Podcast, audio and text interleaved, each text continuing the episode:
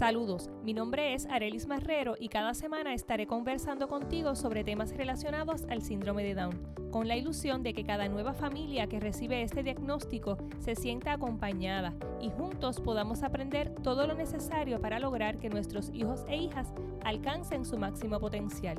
Bienvenidos a Cromosoma Extra, el podcast. Yo no sé si a ti como mamá o papá de una persona con un niño o niña con síndrome de Down te han dicho en alguna ocasión esta frase. Dios da niños especiales a padres especiales.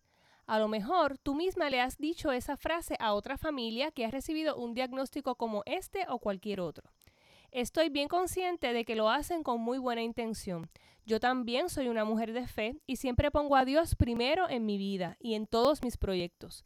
Nunca me sentí ofendida, pero algo en esta frase siempre resonaba en mí, porque la verdad es que lamentablemente no todos los niños con discapacidad tienen padres responsables que velen por ellos y esta afirmación puede crear una falsa expectativa en las familias que la reciben. Y es en este sentido que quiero compartir contigo algunas de mis reflexiones sobre este tema. En mi búsqueda de información y de autoeducarme sobre el síndrome de Down, me he topado con páginas educativas, grupos de padres y madres, educadoras excelentes, a las que sigo y admiro muchísimo, que hacen particular énfasis en que no es correcto o apropiado utilizar el término especial para referirse a nuestros hijos ni a nosotros mismos, que tiene una connotación negativa que perpetúa los prejuicios y los estereotipos y que no es incluyente, sino todo lo contrario. Como les mencioné desde el primer episodio, en este espacio quiero compartirles lo que como familia vamos aprendiendo en este camino y estoy bien consciente de que todavía en estos temas de inclusión tengo muchísimo por aprender y comprender. Por el momento, honestamente yo no tengo mayores problemas con la palabra especial o con que otros consideren así a mis hijos. Lo que sí estoy bien clara es que un hijo con discapacidad no te convierte automáticamente en un padre o madre extraordinario o especial, ni siquiera en un buen papá o mamá. Eso hay que trabajarlo y mucho. Yo creo que un hijo con discapacidad te da la oportunidad de convertirte en una mejor persona y por ende vivir la maternidad y la paternidad de una forma plena y feliz. Sí, porque podemos ser felices, de eso no me cabe la menor duda. Pero para alcanzar esa meta hay tres factores que a mi entender son indispensables y te los voy a, detallar a continuación. Estos son la aceptación, la educación y la acción. Factor número uno, la aceptación. No solo aceptar el diagnóstico, sino aceptar también que nuestra vida sufrirá una serie de cambios que requerirán ajustes en nuestro estilo de vida, en nuestras prioridades, en nuestro día a día. Requerirá que tomemos una serie de decisiones que pueden impactar la economía familiar, la rutina, nuestro estilo de vida, etc.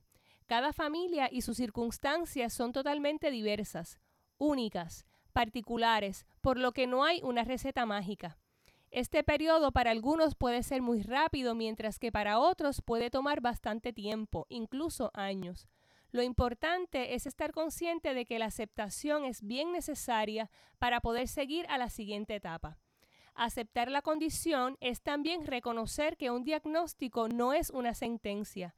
Nadie puede decirte ni saber lo que logrará o no tu hijo. Eso lo descubrirán juntos en el camino de la vida y llegará tan lejos como quieran y trabajen para ello. El factor número dos es la educación. Tenemos que convertirnos en expertos en el tema del síndrome de Down, autoeducándonos y buscando información confiable y organizaciones o personas con experiencia de quienes podamos aprender. Muchas veces esa información que poseemos va a hacer la diferencia, incluso cuando nos toque trabajar con otros profesionales en diversas áreas. La educación es la clave del éxito. Si tenemos dudas, siempre preguntar, buscar un mentor o profesionales confiables, Aprovechar las sesiones de terapia para preguntarle a las terapistas el porqué de los ejercicios o de las destrezas que están trabajando. Conocer a fondo el desarrollo de la niñez y los hitos que deben alcanzar nos ayudará a mantenernos enfocados y a proponernos metas realistas. Educarnos también nos ayuda a ser más observadores y muchas veces son nuestras observaciones, los cambios que vemos, por más mínimo que sean, los que hacen la diferencia. Factor número 3. La acción. ¿Y qué hago ahora con toda esta información? Pues tomar acción. Comenzar la estimulación temprana lo antes posible, seguir las recomendaciones de los terapeutas e implantarlas en el hogar. Buscar alternativas que se ajusten a tu realidad familiar y circunstancias particulares. Conviértete en el mejor defensor de los derechos de tus hijos, sin olvidar ni evitar nuestras responsabilidades. Prepararnos lo mejor posible para cada etapa del desarrollo de nuestros hijos y sobre todo vivir nuestra vida con alegría y agradecimiento. Recuerda que no necesitamos ningún título en particular. Desde afuera otros pueden tener una percepción, incluso hasta equivocada, de lo que es realmente nuestra realidad familiar. Pero esa solo la conoces tú, que la vives en carne propia día a día. Yo creo que los que lo importante es que el, el, amor inmenso que tenemos por nuestros hijos simplemente nos mueve a hacer lo que hay que hacer para sacarlos adelante. Y eso simplemente nos hace padres y madres responsables.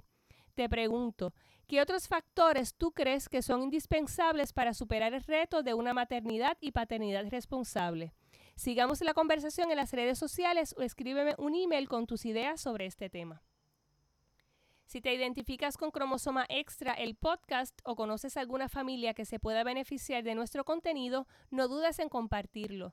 Si te gustó este episodio, tómale un screenshot a la plataforma donde lo estás escuchando y etiquétalo en tus redes sociales para poder agradecerte personalmente. Gracias por este ratito y si hay algún tema que quisieras que discuta por aquí o si tienes preguntas, escríbeme por Facebook o por Instagram o envíalas directamente a extraespecial21@gmail.com. En las redes sociales me encuentras en el perfil de nuestra microempresa familiar de confección de muñecas artesanales como arroba extra especial. En las notas del episodio te dejo los enlaces de contacto. Si encuentras valor en este contenido, comparte este episodio en tus redes, en tus chats y recuerda suscribirte y dejarme tu reseña. Hasta el próximo domingo.